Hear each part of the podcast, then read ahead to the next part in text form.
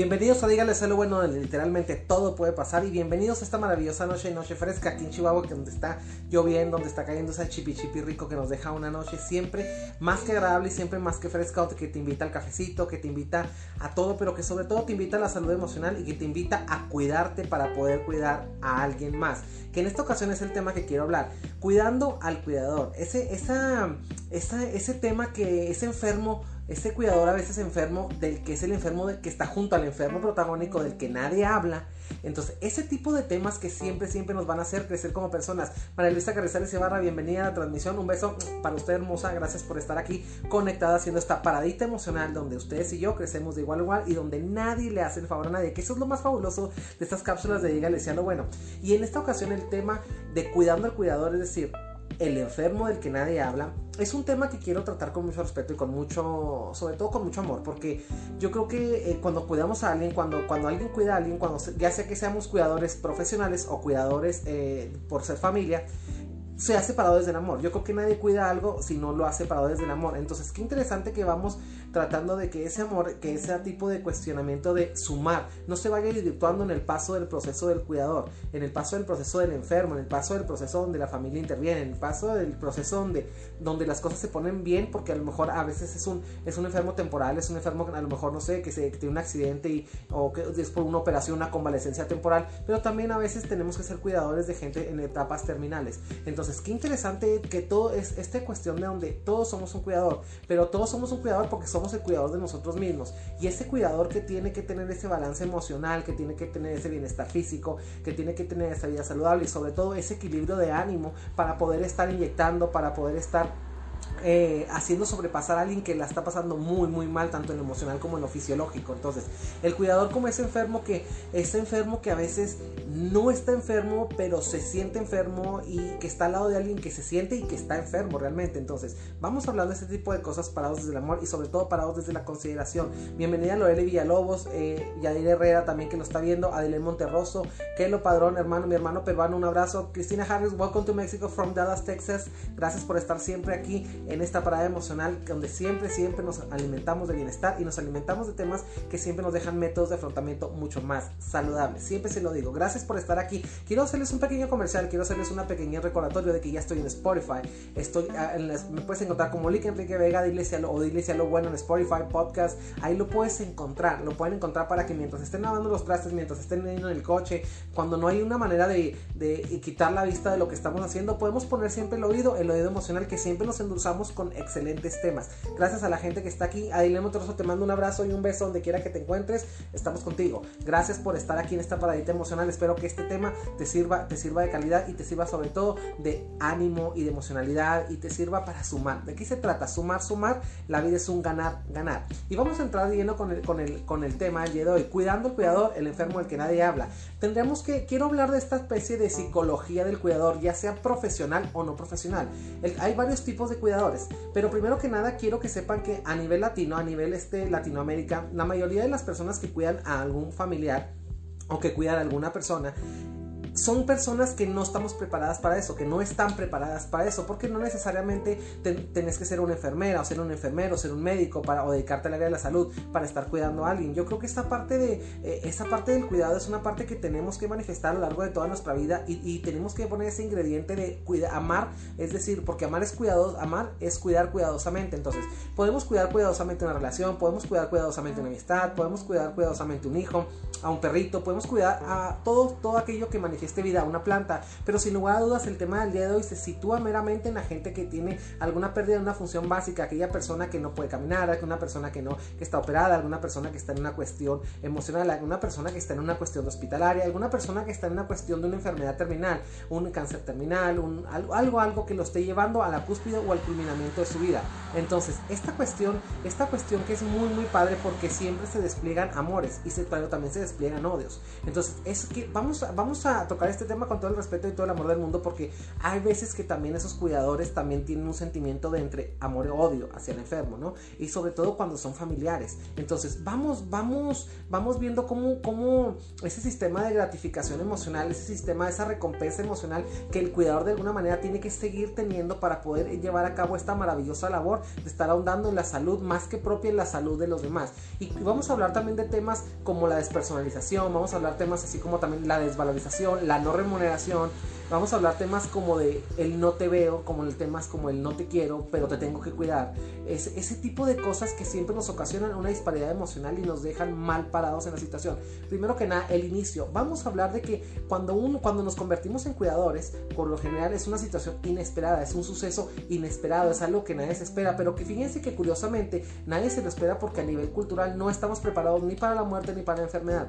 Y entonces es, es esa parte donde estamos como ciertamente negados, acá adentro tenemos como ese tabú, a que a lo mejor todo el mundo vamos a necesitar de X o Y, en X o Y tiempo o época de la vida que alguien cuide de nosotros. Entonces, este cuidador inexperto, ese cuidador que sobre todo, inexperto sobre todo cuando no es un cuidador profesional, porque un cuidador experto es, es, diferente, porque ese cuidador experto lo ve como un trabajo, lo ve como de una manera un poquito más fría, no estoy diciendo que insolente, de una manera más fría porque de alguna manera el cuidador, el cuidador experto no, que, que estudió para eso, que estudió cuidados intensivos, que estudió todo ese tipo de cuestiones de, a lo mejor estamos estudiando cómo tratar con pacientes de enfermedades terminales, cómo tratar con pacientes con demencia senil, cómo tratar con pacientes así, todo y todo el rango y todo el gremio de pacientes que tengamos dependiendo de la naturaleza de la falla que tengamos a nivel biológico y organismo. Entonces, qué interesante esto porque el suceso inesperado nos deja parados, les decía, cuando somos un, un, cuidador inexperto, cuando de pronto la vida nos pone en una situación donde tenemos que cuidar o asistir a alguien.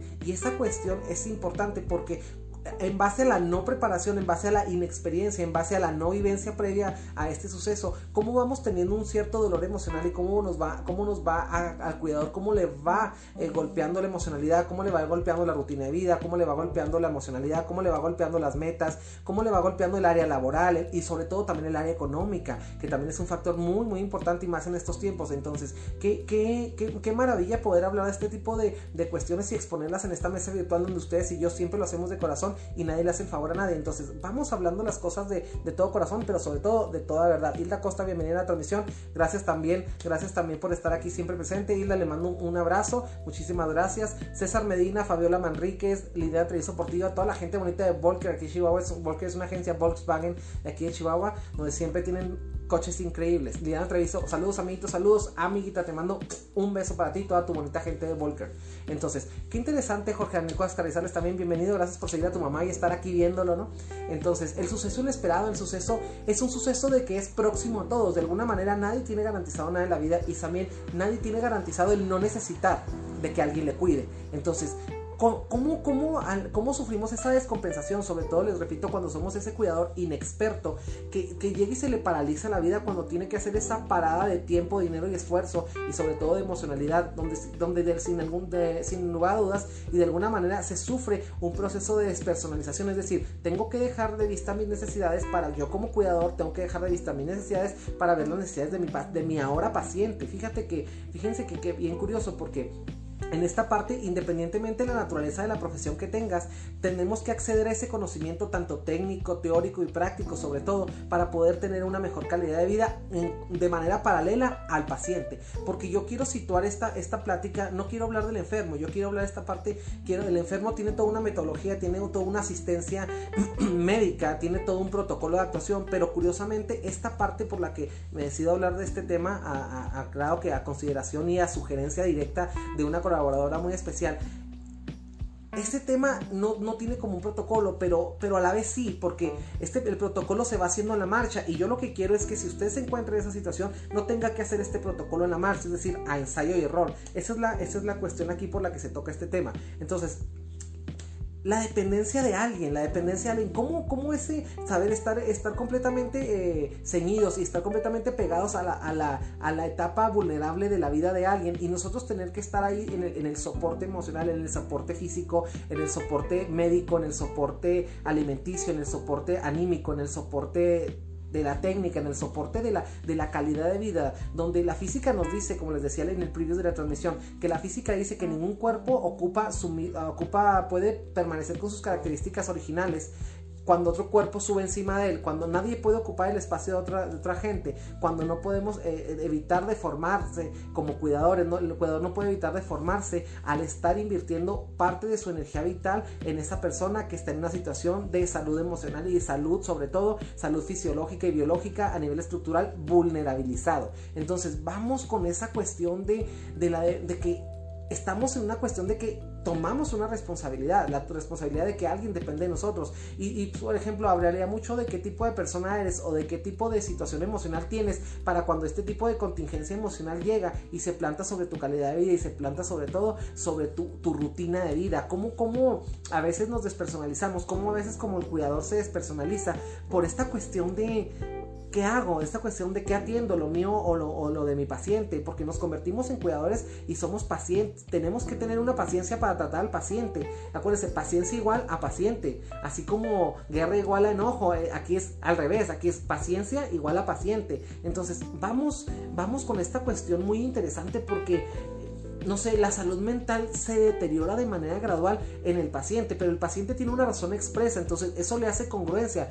Y, ah, no estoy haciendo que le haga congruencia, no estoy hablando de que le da gusto o de que se deja ir, no, no estoy hablando de eso, estoy hablando de que hay una congruencia entre que, bueno, estoy, me siento mal porque tengo, por ejemplo, tengo cáncer, o porque tengo este, no sé, SIDA, o porque tengo, no sé, una operación, o porque tengo una falla renal, o sea, él está en una plena congruencia de, que su estado anímico combina con su estado fisiológico, pero la, el golpe aquí emocional es cuando una persona que no está enferma se empieza a sentir enferma porque está cuidado a alguien que se siente y que está enfermo de verdad. Entonces, ¿cómo, cómo, cómo, qué sentimientos hay entre esa relación de tanto respeto y tanto amor, de tanta consideración, de tanta paciencia entre el enfermo y, el, cuidador? Esa, esa, relación es lo que vamos a hablar aquí, lo, lo que se respira de aquí a aquí en este grosor, en este grosor de este paralelismo entre el, enfermo y el cuidador. Entonces, por ejemplo, vamos, quiero, quiero explicarles aquí que primero que nada hay cuatro pilares esenciales para ser un cuidador el, cuidador tiene que tener surtida su farmacia emocional, tiene que tener surtida su alacena emocional, pero no, también, no solo la alacena emocional, sino también la alacena alimenticia, la alacena anímica, la alacena de la salud, la alacena de las emociones, las alacenas físicas. Es decir, el primer pilar es el, es el bienestar físico.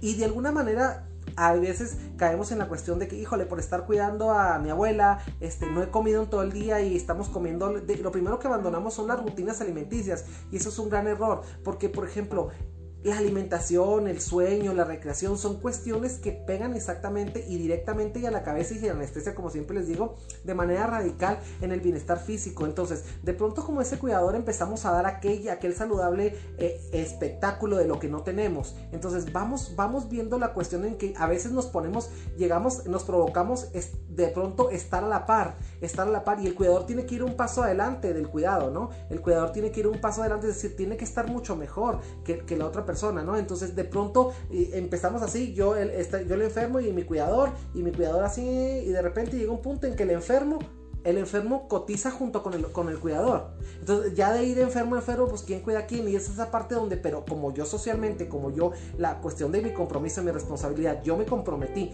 a cumplir esa labor de, de resarcir, esa cuestión de surtir lo que a, la otra persona enferma le hace falta, pues yo tengo que seguir. Y entonces es donde empieza, como siempre les digo, a dar lo que no tengo, a dar lo que no tengo, a dar lo que no tengo. Inclusive empezamos a amar una cuestión que no una cuestión de cuidador que no conocemos, porque yo creo que nadie, nadie está entrenado para ser cuidador, a menos de que te hayas dedicado para una carrera de 5, 6, 7 años con una especialidad en cuidados geriátricos, por ejemplo, para cuidar a la gente de la tercera edad. Pero yo creo que sin lugar a dudas, este lo que quiero que tengan bien claro es que nos agarra mal parados a todos, a todos nos agarra, porque inclusive a veces aunque tengamos la formación, puede ser un punto en que este tipo de, de praxis, este tipo de práctica, no la llevemos a cabo al 100% de su calidad. ¿Por qué? Porque no la vimos en colegio, no la vimos en licenciatura no lo vimos en la escuela. Y sin lugar a dudas, esta va a ser una práctica que quede claro para todos los que ven aquí, díganle lo bueno, el lunes, miércoles viernes a 8 de la noche, que siempre nos va a dejar un poco así como, como mal parados. Entonces, no hay un protocolo específico así, es un protocolo aproximado. Y si bien la, la ciencia ha avanzado muchísimo,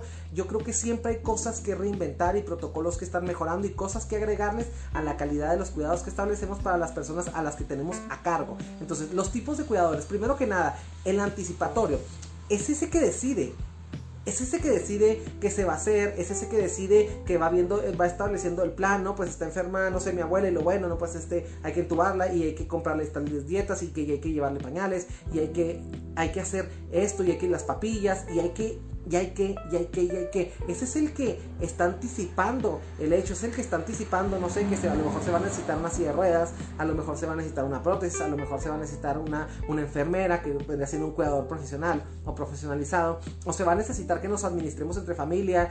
Ese que está anticipando, ese es el primer tipo de cuidado, el cuidador anticipatorio. El segundo es el cuidador preventivo, es decir, ese es el que lleva, eh, el, que, el, que el que prevé, el que, el que va y materialmente busca las cosas que se necesitan, ¿sí? Porque una cosa es preverlo, diseñarlo y otra cosa es, es solventar esas cosas. Y no me refiero a dinero, porque precisamente el tipo de cuidador que sigue, que es el, es el supervisor y el instrumental son los que hacen eso. Entonces, hablamos del anticipatorio, hablamos del preventivo y ese preventivo que dice el recurso de dónde.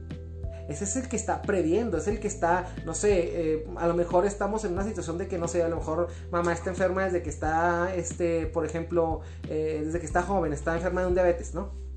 Y es el que va previendo, es el que va albergando aquí en su mente la cuestión de que, bueno, vamos a comprar una casa de un piso, este, vamos a, eh, vamos, vamos a, y vamos a, ese es el preventivo ahora, el supervisor, ese es el que coordina todo el cuidado, y cuidado con esto también, porque no siempre este cuidador es supervisor, es realmente quien está al frente de la persona en el área física. Es decir, puede ser una persona, un hermano que esté lejos, puede ser una tía que esté lejos, puede ser alguien que esté coordinando la logística hasta por teléfono, esa persona que a lo mejor no va porque por cuestiones laborales o por cuestiones de que vive en otro lado, pero de alguna manera está haciéndose presente. Cristina Harris dice, hola, como siempre yo, yo pareciera que los temas los haces contando mi vida. Yo, como ya sabes, una de mis hermanas está enferma. Ella vivió conmigo muchos años, más de nueve años. Yo llegué a un punto en que estaba muy... Se me va aquí, se me va. Toda Se me va un punto es que está muy largo aquí el tema de Cristina Harris. Dice, enfermo emocional, dice, mm, llega un punto en el que estaba muy enfermo emocionalmente y como ya sabes también todo el drama que se arma con la familia, ella se fue de mi casa por una discusión que tuvimos. Todo ese tiempo ella cuidó a mis hijos, pero yo todo ese tiempo tuve dos trabajos para darle a ella y a mis hijos todo lo que yo podría.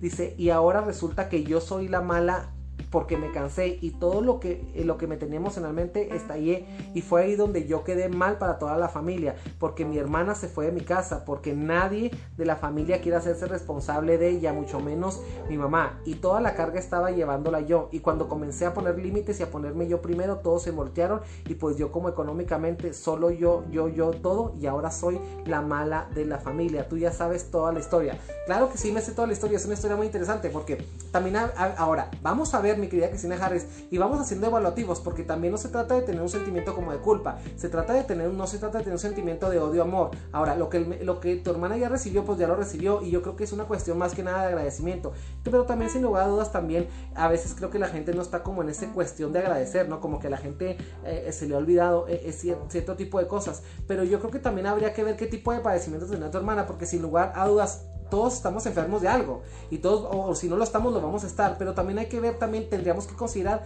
el grado de funcionalidad del enfermo porque de pronto también hay enfermos que que digo tienes roto un pie, pero pues tienes, tus labores son de oficina y pues no quieres hacer la labor de oficina, ¿no? Es decir, a veces aprovechamos como para llorar por otras cositas, sentirnos enfermos de otras cositas cuando tenemos una simple pierna rota, por ejemplo. Entonces, habría que ver, te agradezco que me comentes tu tema, muchísimas gracias.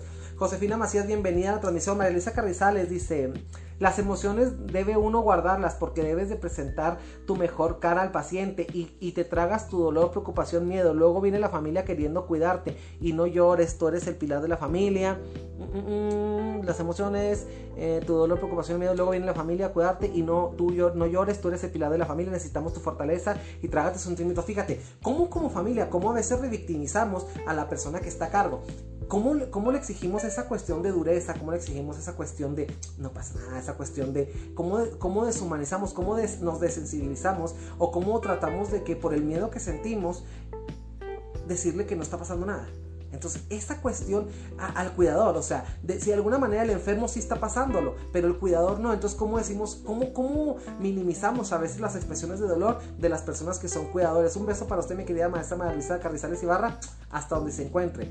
Cristina Jara dice, incluso ponía a mi hermana primero que a mis hijos y les cuento esto para que los demás vean mi ejemplo y no caigan en la culpa como yo lo hice. Tengan amor propio primero ustedes y después los demás. Completamente. Fíjate, aquí hay una cuestión bien importante, porque precisamente aquí se trata de eso. Todo cuidador debe ser cuidado. Entonces, yo creo que la familia debería fingir como ese sistema de apoyo para el cuidador. Suponiendo que, imagínense, suponiendo que fuéramos, no sé, cinco hermanos. Y ah, siempre hay un hermano que es el más cercano, que es el que vive más cerca, o el que no se casó, el que se quedó ahí en la casa, o de alguna manera es el que tiene una relación más estrecha con mamá, con papá. Entonces cuando mamá y papá enferman, o que X familiar, X o Y número de familiar enfermó, eh, vamos teniendo esa cuestión de que le vamos dejando, le vamos heredando a huevo le vamos dejando así como que sorderamente le vamos dejando la responsabilidad. ¿Y saben dónde pasa mucho? Sobre todo si somos, si son, son personas que se dedican al área de salud, por ejemplo, son médicos, si son enfermeras, se les, se les mete por el hombro el, el de supervisor el de supervisor, pero no, no nomás el de supervisor, el de supervisor, el de anticipatorio, el de preventivo, el de instrumental, el de protector, o sea, todos estos tipos de cuidadores que les estaba diciendo, esos son los tipos de cuidadores que, le metemos así por las narices y le metemos por la cabeza y por los oídos a esa persona que le dejamos el paquete solo, lo obligamos a que sea juez y parte, que sea el que, el que pone los recursos, al que sea el que los paga, el que sea el que coordina, el que sea el que protege, el que sea el que da de comer, el que prepara la comida, el que lava la ropa, se, se le damos esa sobrecarga que final de cuentas termina tronándolo. Entonces, qué interesante, mi querida Cristina Harris, que aquí no sé, no es una cuestión de ser egoístas, no es una cuestión, aunque el mensaje sería así como que, como que qué egoísmo, fácil sería tildado de egoísta. Yo creo que no es una cuestión de egoísmo, yo creo que yo al inicio de las transmisiones hablé que cuando alguien cuida a alguien es una cuestión de amor, pero primero que nada esa persona debería estar parado y fortalecido en sus cuatro pilares, que sobre todo son el amor propio. Ahora, es el tipo de, el supervisor, les decía, es la persona que está inmersa en el, con la llamadita de dónde está, ya come mi mamá y esto, pero ahora también está el instrumental. Este es otro tipo de cuidado. El instrumental es el que paga todo. El instrumental es el que instrumenta, el que pone las herramientas, es el que provee de las herramientas para que se lleve a cabo el espectáculo del cuidado. Y, y también hay otro que se llama el protector. Es el de, que es el de mayor desgaste.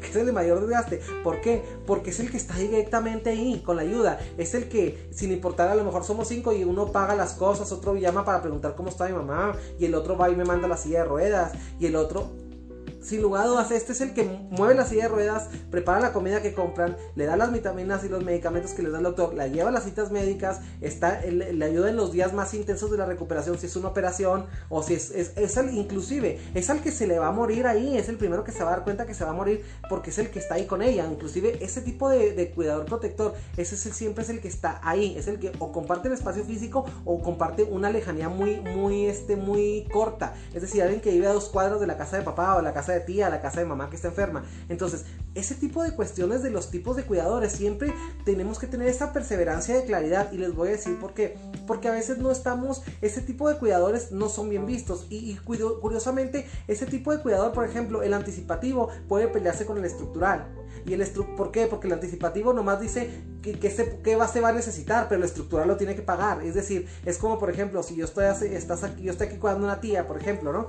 Y, o un tío, y de pronto tiene, eh, está, estamos aquí, somos más sobrinos, y y es el sobrino que no, pues yo te mando para mi tío, pero tú dices, güey, sí, pero o sea, no, o sea, con dinero no voy a sacarlo. O sea, tengo que ir a conseguir las silla de ruedas, tengo que ir, o sea, tengo el cómo, o sea, ahí está el que, ahí está el cómo, pero ¿y qué? ¿Y en dónde? ¿Y a qué horas? Y el de la logística soy yo. Entonces, a veces como, como, no sé, como cuidadores preventivos nos vemos mal, pero también a veces nos vemos mal como instrumentales, porque el instrumental recuerden que es el que paga todo, y el instrumental es el que a veces también es como muy castigado por los demás. Ahora somos ese protector que decimos, ay, es que él nomás quiere a mi, a mi tía para él o a mi mamá para él, y él es el que está ahí y está cuidando toda la acción. Y ese tipo de cuestiones donde nos empezamos a corromper y donde nos empezamos a, a comer unos a otros y que se nos de pronto queda lo, lo menos importante pareciera que es el enfermo, cuando realmente es el punto por el que nace todo esto. Bienvenido Kelo Padrón desde Perú, gracias por estar aquí en la transmisión.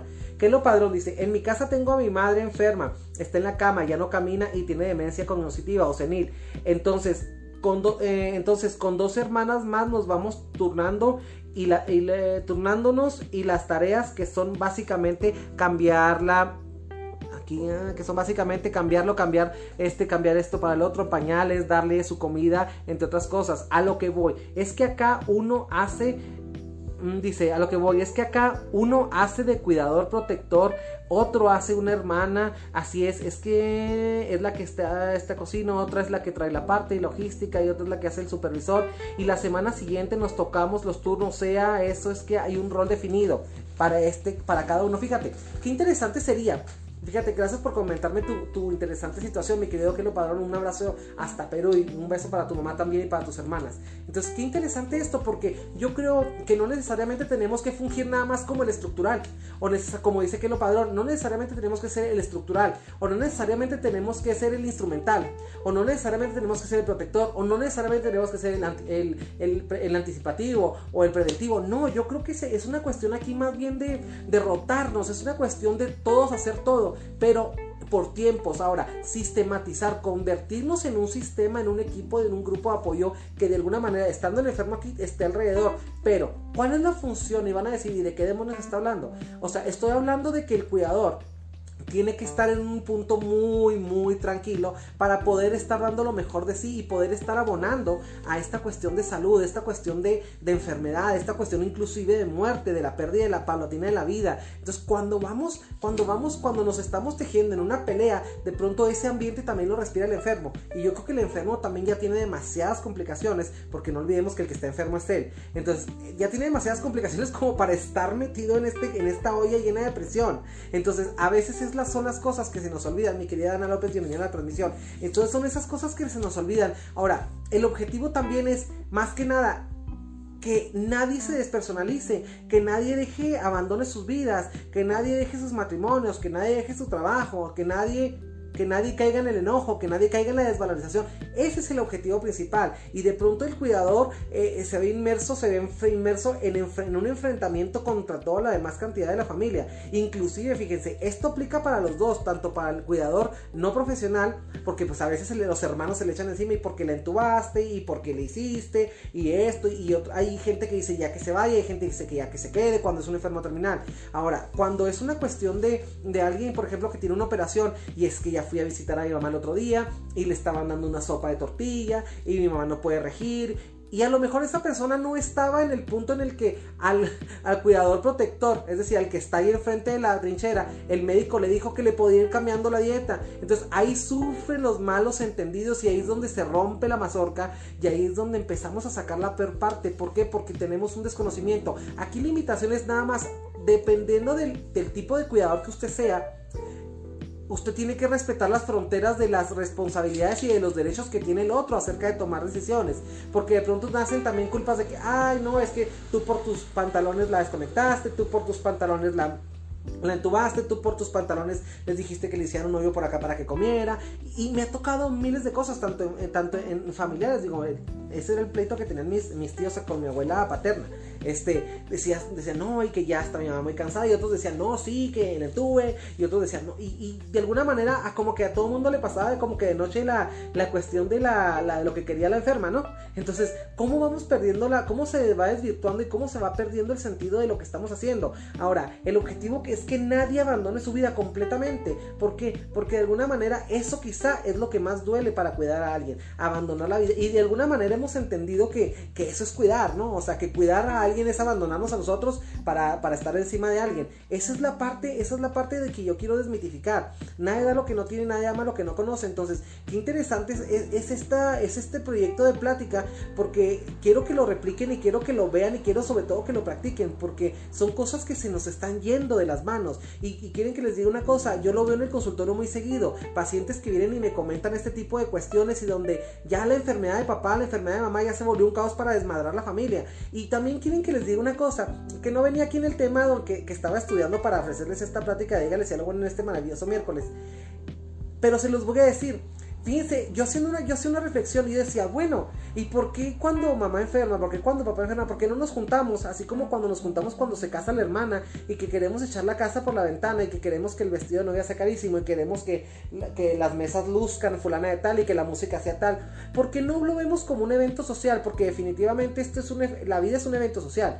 Y este evento social de esta pequeña... Eh, iniciativa de sociedad o este pequeño círculo o núcleo de sociedad al cual es la primera vez que pertenecemos cuando somos niños, que es la familia, este grupito es este pequeño miniclub social de N cantidad de números vamos hablando que, que, debería de, no de festejar, no estoy hablando de festejar, pero yo creo que así como nos juntamos para la putería, para armar la fiesta, para armar los 15 años aquí en Latinoamérica, de la, de la sobrina, cuando, así como apadrinamos, yo creo que también debería ser una cuestión de que deberíamos saber apadrinar la enfermedad.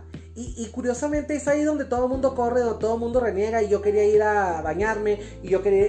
De pronto tenemos cuidadores que no se han bañado en dos días porque no tienen chance o que han comido una vez en dos días, mientras que los hermanos están haciendo la vida como si nada, mientras que los tíos están haciendo la vida como si nada. Cuando nos heredan al muerto, al muerto o nos heredan al muerto que yo... Y digo muerto porque a veces los familiares lo vienen y lo tiran aquí como si ya estuviera muerto, ¿no? Y, y no, o sea, realmente todavía tiene pulso, siente, está vivo, o sea, necesita cuidados. Es decir, vamos, vamos, hay un dicho que me gusta mucho que dice, este, que, que, curioso el ser, el ser humano, porque no habla con la gente que tiene cerca, pero cuando se muere, hasta viaja para ir a ver. O sea, ese punto de, de, de, que dice que el ser humano no sabe, no, no vivir, como dice, vivir no quiere, vivir no pide, nacer, nacer no pide, Vivir no sabe y morir no quiere. Entonces, esa parte donde, donde se nos cuecen las hadas de más, donde se nos bate el pozole, donde, donde se nos van las patas literalmente y donde perdemos el sentido de lo que estamos haciendo. El, objetivo de todo el mundo es seguir con su vida, me queda claro, pero, pero tenemos que tener ese sistema de apoyo y tiene, tenemos que ser una organización como un wedding planner, como un organizador de bodas. Esta boda era,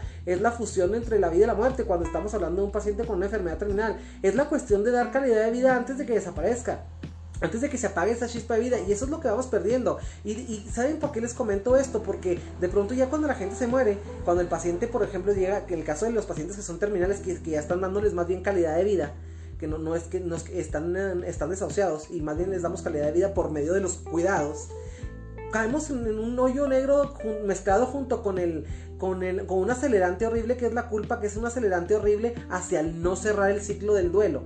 Entonces, aquí vamos explicándonos todo este tipo de cuestiones porque, porque son cuestiones que pasan, son cuestiones que se viven y el cuidador está como siempre como muy anémico emocional. Ese cuidador que siempre está dolido aparte, está dolido aparte porque las cosas que están ocurriendo lastiman de verdad. Así me pasó a mí, yo ya no aguantaba mm, el mal carácter de mi hermana y así la soporté por muchos años y ahora mi familia dice que yo que yo, como que, como que, ¿por qué? Que ella es muy buena para hacer drama y para manipular. Fíjate que también esa es una cuestión. Vamos ahora, vamos a ser un poco empáticos con la persona enferma. O sea, esa cuestión también de manipulación, esa cuestión también de, eh, a veces, pues digo, están en un momento muy, muy mal. Entonces, qué interesante saber también que tenemos que delimitar cuando realmente son los síntomas de la, de la enfermedad y cuando son síntomas emocionales. Cuando el chantaje es un chantaje emocional, cuando el chantaje es un chantaje para recibir atención cuando caemos en chantaje, cuando somos chantajeados por un enfermo, porque los enfermos también chantajean. Esa es una realidad también que nadie les va a decir, pero que yo se los voy a decir sin temor a, sin temor a, reclamos y sin temor a retractarme. Los enfermos también chantajean. Y es esa parte donde no, no saben cómo afrontar esa parte de la enfermedad y están sometidos en esta cuestión de, de quiero atención, de quiero esto, de quiero lo otro, de, de ah, dame, la, dame la pastilla y, donde llegan y le dicen, no sé, por ejemplo, le dicen, me ha tocado mucho, por ejemplo, que le dice... Eh, no, no me tomé la pastilla. Y luego no, no, no, se tomó la pastilla y se enferma y se le sube la presión y llegan al médico le dice el médico, ay señora o señor, ¿por qué se enfermó? Y le, y le confiesan al médico que, que, no se tomó la pastilla.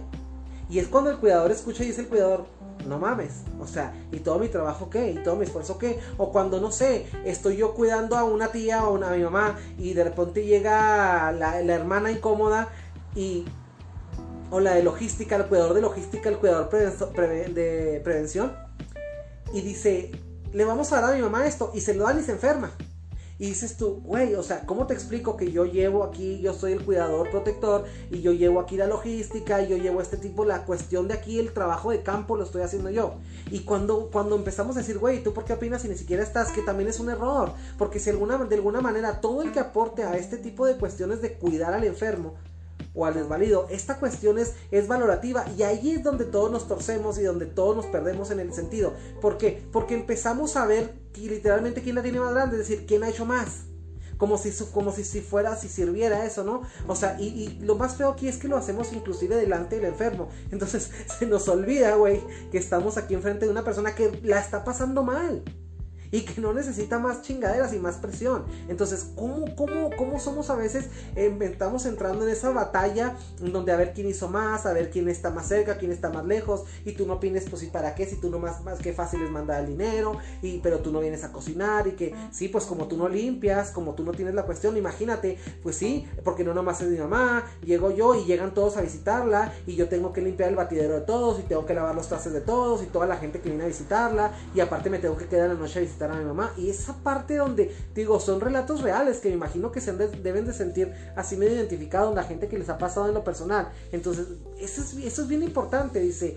Eh, eso es bien importante, dice Cristina Jares. Muchos, dice, ah, muchas gracias aprendiendo aquí. En Dígale sea lo bueno y a tus mensajes, gracias Enrique. Muchísimas gracias. Qué interesante, qué importante eso que acabas de decir, que te sientes en paz. Bienvenida Iris, Iris Joana Alillo a la transmisión también. Qué interesante es eso porque de pronto se van tejiendo historias negras a la par de una de la paga de una vida, ¿no? Se van eh, eh, y cuestiones que podrían ser una cuestión de oportunidad para unir porque no toda la enfermedad es para enterrar a alguien, sino también son cuestiones para reflexionar, son cuestiones para tener una cercanía, son cuestiones para resarcir nexos. Yo les estoy explicando nada más la parte del cuidador, pero todo el universo emocional que ocasionamos cuando estamos al frente de la responsabilidad de tener en X o Y situación de salud o de cuando menos de calidad de vida en caso de los enfermos terminales a un paciente se despliega al, mil. Hay mil oportunidades, hay mil cosas. Yo, yo creo que hay personas que en el punto más enfermo de su vida es cuando realmente se conocen, cuando realmente conoce a sus hijos, o cuando realmente conoce a, su, a sus familiares, o cuando realmente se da cuenta con quién sí, con quién no y con quién no jamás. Entonces, es un espectáculo literalmente de la franqueza cuando alguien está metido en una cuestión de salud, de salud biológica, porque una degradación de la salud es una degradación de la vida, y eso duele, y eso duele como un espectáculo de todos los tipos, tanto si lo dueles, si te duele porque lo ves, si te duele porque es tu familiar, si te duele porque es una vida, si te duele porque estás ahí o si te duele porque tú eres el que lo tiene. Entonces yo creo que es una cuestión nada agradable para nadie, pero que sin lugar a dudas, como decía la maestra Carrizales, habría que tener una mejor cara. Pero también aquí quiero aclarar una cosa, mi querida maestra Carrizales, no se trata también sería, no se trataría tampoco como caer en la patología del, del, ser el payaso que ríe por afuera y, por adentro está que se lo lleva la chingada, ¿no? Entonces Cristina Jara dice, ya estoy llorando de recordar. Llorar, el llanto te dice, mi querida Cristina Harris, te dice que algo se ha terminado. Te dice que algo se está terminado, que se está lavando el recipiente emocional por adentro para que con lágrimas se lava y una meneadita y lo volteas y lo enjuagas y sale. Lo, que es, lo, mejor de aquí es esto, es que las lágrimas nos enjuagan el alma, nos enjuagan el recipiente donde a veces guardamos tanta mierda, pero sabes que cuando el recipiente se está vaciando y se está poniendo guapo, se está, se está lavando, es porque lo que viene es mucho mejor. Así es que bienvenida, dígale, sé lo bueno, mi querida Cristina Harris.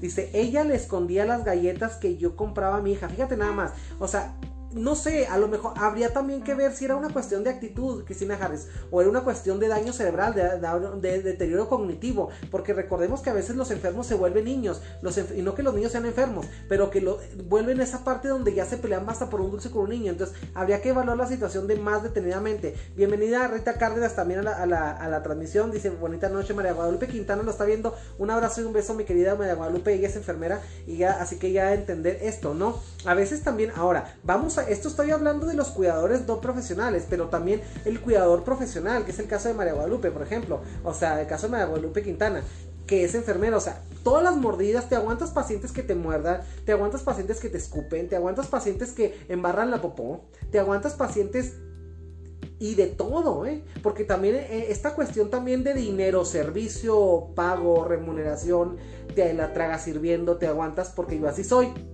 así como se lo acabo de decir es una cuestión muy dolorosa también para el cuidador y eso es una cuestión de amplificación del dolor, porque de veras, o sea, la vez que a mí me operaron, que estuve aquí en Star Médica, aquí en Chihuahua, estuve, ahí me estuvieron operando, por cierto, me trataron genial, un saludo para toda la gente bonita de Star Médica aquí en Chihuahua que hacen un trabajo increíble güey, o sea, ver la cuestión de que me, van a poner una sonda y que se aguantan, no sé si les dé asco, no les da asco, pero cómo romper esa barrera de todos los prejuicios que tenemos hacia el excremento, hacia la orina, hacia la sangre, hacia la carne abierta, hacia el suturar, hacia el, hacia el ver fluidos, aromas, ¿Cómo, ¿Cómo, esa valentía también que quiero que reconozcamos en los cuidadores, tanto profesionales como no profesionales, que llevan a cabo esa labor maravillosa? O sea, yo quiero que entiendan que es un trabajo de alto impacto, es un trabajo de realmente de alto impacto, porque realmente no podemos caer en la desvaloración de ese tipo de cuestiones, porque son cuestiones de shock. O sea, alguna vez, no sé, me tocó ir a a estar en el hospital y entraba y veía por un lado a uno desangrándose y otro vomitándose y otro que olía popó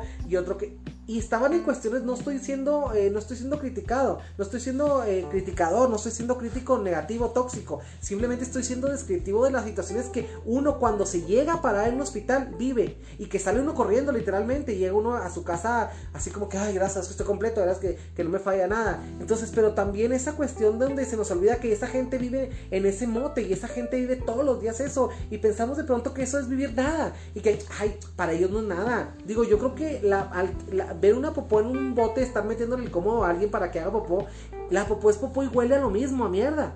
Y huele si es de un bebé, que si es de un adulto, si es de un enfermo, si es de un sano. Imagínate que la popó huele feo desde la primera hasta la última vez y que todos los días estás limpiando y que tienes que estar bañando gente, inclusive gente que es muy súper déspota, porque también ah, vamos a hablar de eso, también el cuidador se está arriesgando no nomás a la condición de enfermedad del enfermo, sino también al mal carácter, también a la frustración que está viviendo, o sea, es decir, el cuidador se arriesga y se pone las fauces del mal genio, se pone las fauces, literalmente las fauces emocionales del que cuida.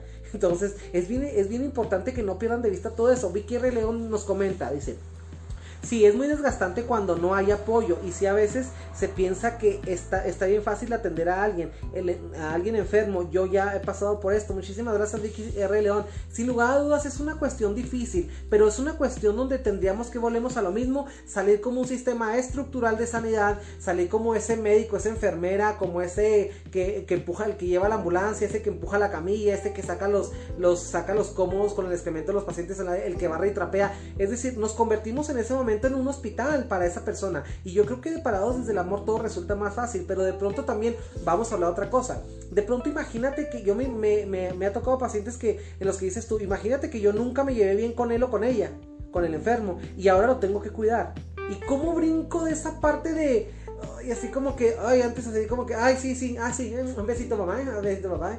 Y de pronto depende de mí para el baño. Entonces, ¿cómo brinco esa parte donde me tengo que olvidar de esa vivencia, donde me tengo que olvidar de esas cuentas emocionales pendientes, donde me tengo para yo ser quien lo lleve al baño, quien lo bañe, quien lo cambie, quien le ponga el bañal? Vamos hablando las cosas como son, porque estas cosas nadie las comenta. Y esa es la parte donde yo les digo siempre, el enfermo del que nadie habla.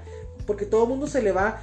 Ahora, esa persona que también que tiene que dejar incluso gente que le ha tronado hasta el matrimonio por cuestiones de, por, no por culpa de una mamá enferma, pero por cuestiones de la logística que implica tener una mamá enferma. Y, más que nada la mamá enferma no, sino la falta de apoyo de los demás integrantes de la familia que tiran la piedra y esconden la mano y que simple y sencillamente no están ahí para ayudar, sino más que para chingar el alma. Entonces, esa gente que está en contra de todo y a favor de nada, güey. Entonces, es bien interesante todo lo, todo lo que te vas a encontrar aquí. La Costa dice, a las groserías completamente porque de pronto también, por ejemplo, hay gente que ya tiene demencia senil y que es grosera y que te raya la madre, y que te quiere pegar o no sé, a mí me ha tocado, amigas enfermeras me han contado las historias, la gente que trabaja en las estancias de, de, de personas de adultos mayores, que hay, hay viejitos, por ejemplo, hay gente de la tercera edad que les agarra una nalga.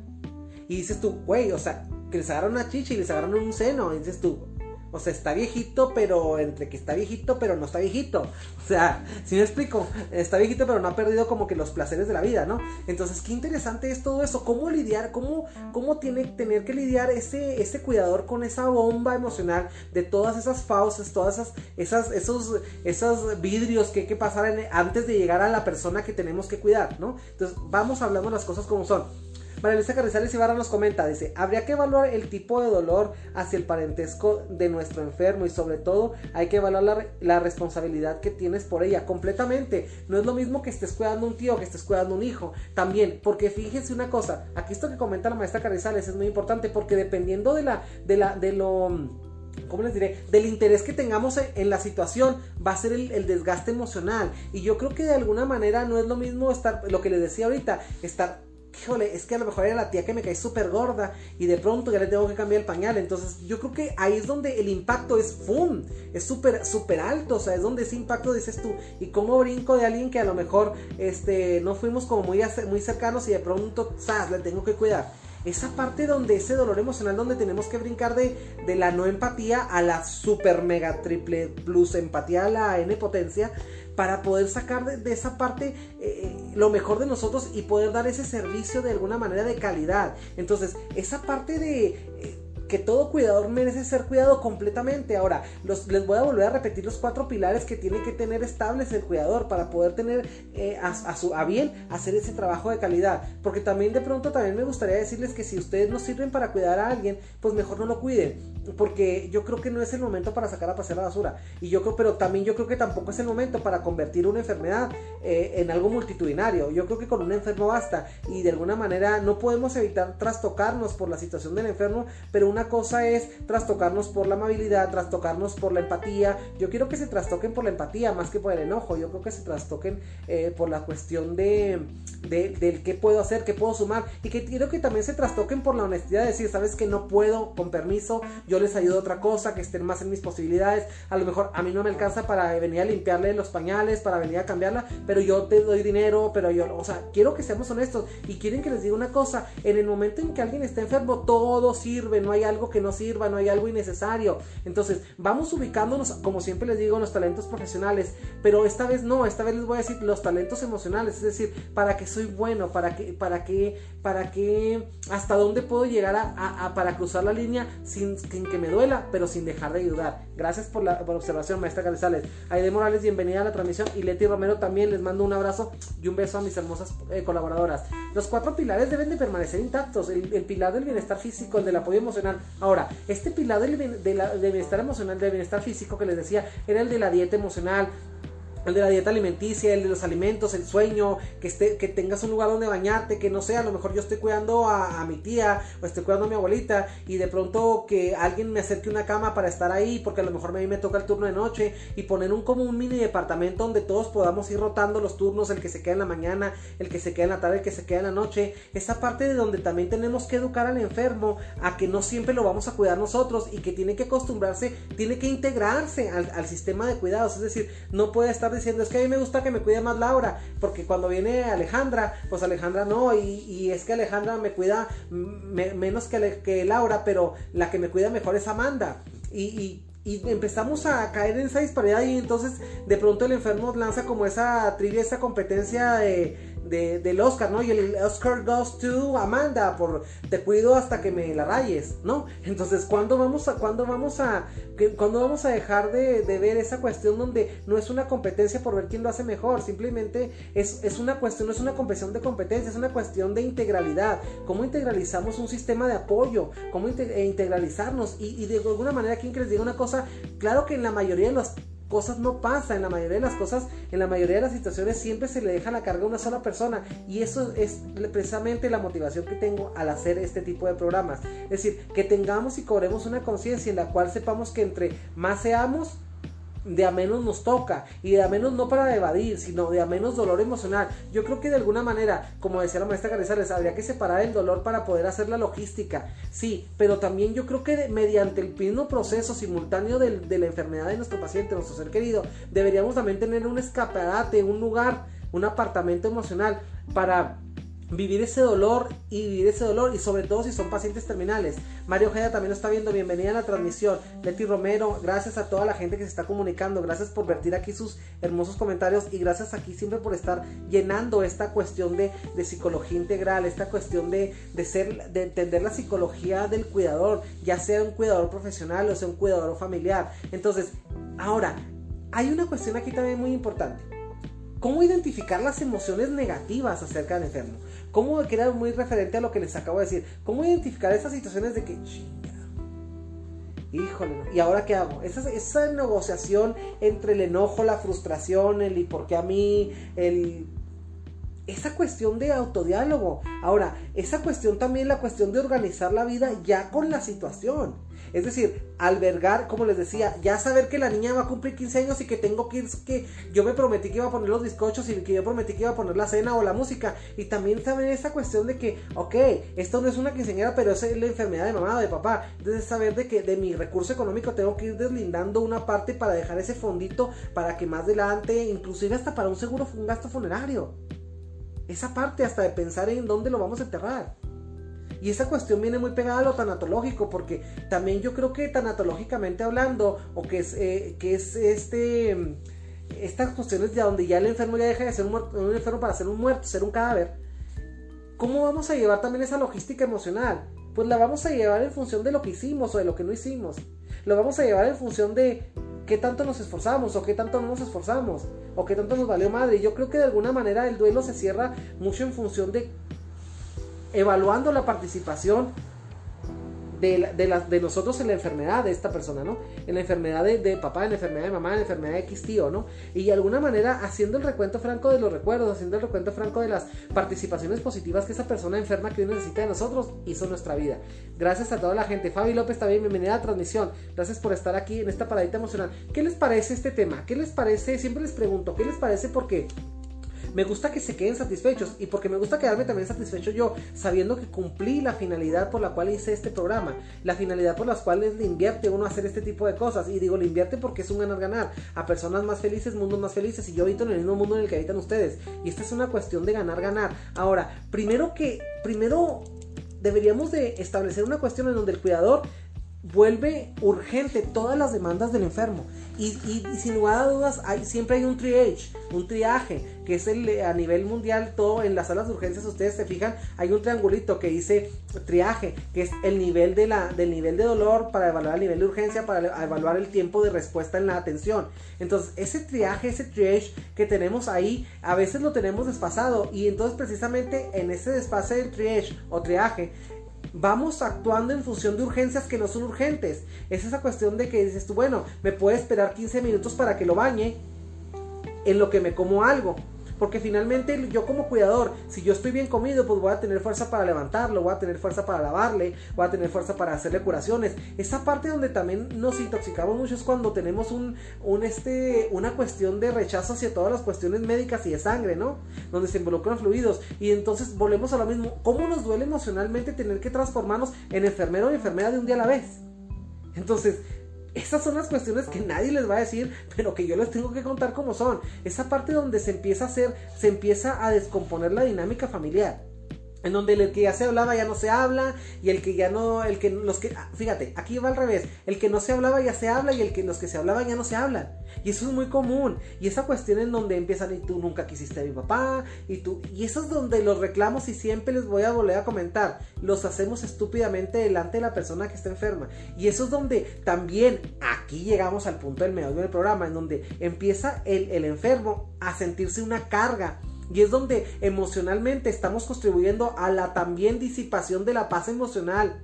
Que si bien el enfermo ya no tiene una paz biológica porque está en una enfermedad o en una, una cuestión de una pérdida de alguna función básica por la cual depende de nosotros, digo que, que nadie que esté completo le gusta depender de alguien, es esa parte donde nos vamos perdiendo la visión y el sentido de por qué estamos sirviendo, de por qué estamos trabajando ahí, porque estamos es ahí donde le damos en la madre a todo lo bueno que hicimos. Como dice el dicho, hay gente que, que hace cosas muy buenas, pero en cuanto abre la boca manda la chingada todo lo que hizo.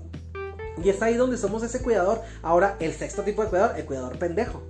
O el, el séptimo, el cuidador agresivo. O el cuidador que ya maltrata al paciente.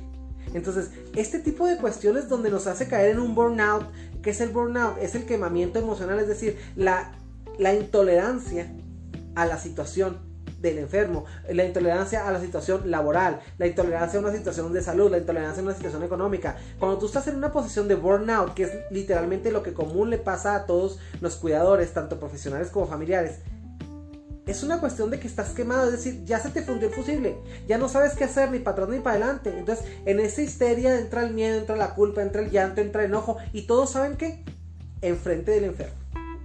Entonces, esa es la cuestión que yo quiero que entiendan. No sé si han visto los videos donde se, eh, pues, en un fulano de tal país hay una cámara oculta donde este, una persona está arrastrando a su papá porque lo está bañando y lo está bañando con agua fría y le da una patada y el viejito no se puede... Esas cuestiones de, descarga de la mierda emocional que traemos porque nos dedicamos a, a, prometer algo que no podemos hacer. Mejor si no lo puede hacer, no lo haga.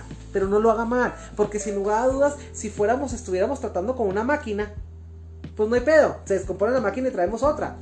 Pero aquí estamos hablando de gente, estamos hablando de personas, estamos hablando de sentimientos, estamos hablando de alguien que si bien ya tiene una cuestión muy fuerte de pérdida, de, luto, de, de, duelo, porque está pasando una cuestión, o sea, todavía le maximizamos ese dolor. María Elisa Carizales Barra comenta nuevamente, necesitamos la segunda parte para poder sacar todas las dudas en este tema, que al menos hasta lo, a mí me ha servido. Muchísimas gracias, claro que sí, vamos, ¿qué les parece hacemos la segunda parte? Podemos hacer la segunda parte a petición de todos ustedes. Cristina Harry dice, sí, sí, sí, la segunda parte, para que nos explique cómo no caer en ese conflicto familiar. ¿Qué les podemos? Muy bien, la siguiente vamos a, vamos a andar, el siguiente tema, vamos a andar en eso, vamos a hablar la segunda parte la segunda parte de cuidando al cuidador.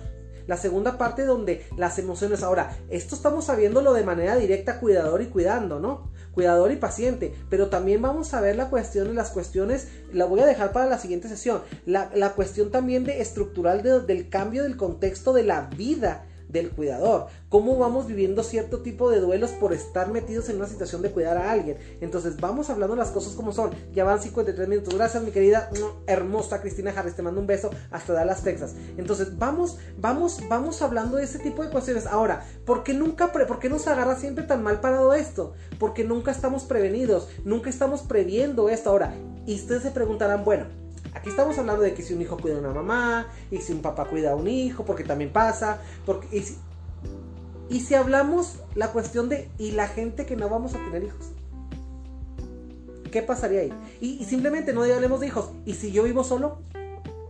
¿Quién me va a cuidar? Y nunca prevemos eso. Entonces, ¿quieren que les diga cómo se le puede hacer? Simple y sencillamente, desde ahorita, desde la juventud, ir previendo tener métodos de, de vida saludables. Porque si tú de plano no tienes cómo, quién te cuide, Ahora, a la otra sería eh, albergarnos en una cuestión de económica, irnos a refugiar en lo, eh, salirnos por la tangente económica y decir, bueno, yo voy a, yo voy a tener un ahorro para que me cuide alguien en un asilo, en una casa de reposo, una casa de estancia.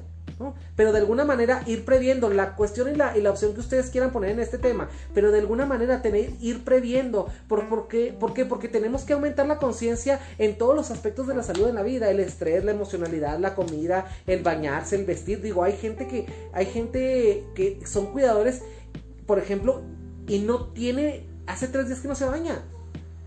Eso es una cuestión de insalubridad hasta para el enfermo. Hay cuidadores que, no sé, que les, que, no sé, me ha tocado ver cuidadores que se desmayan cuidando al enfermo.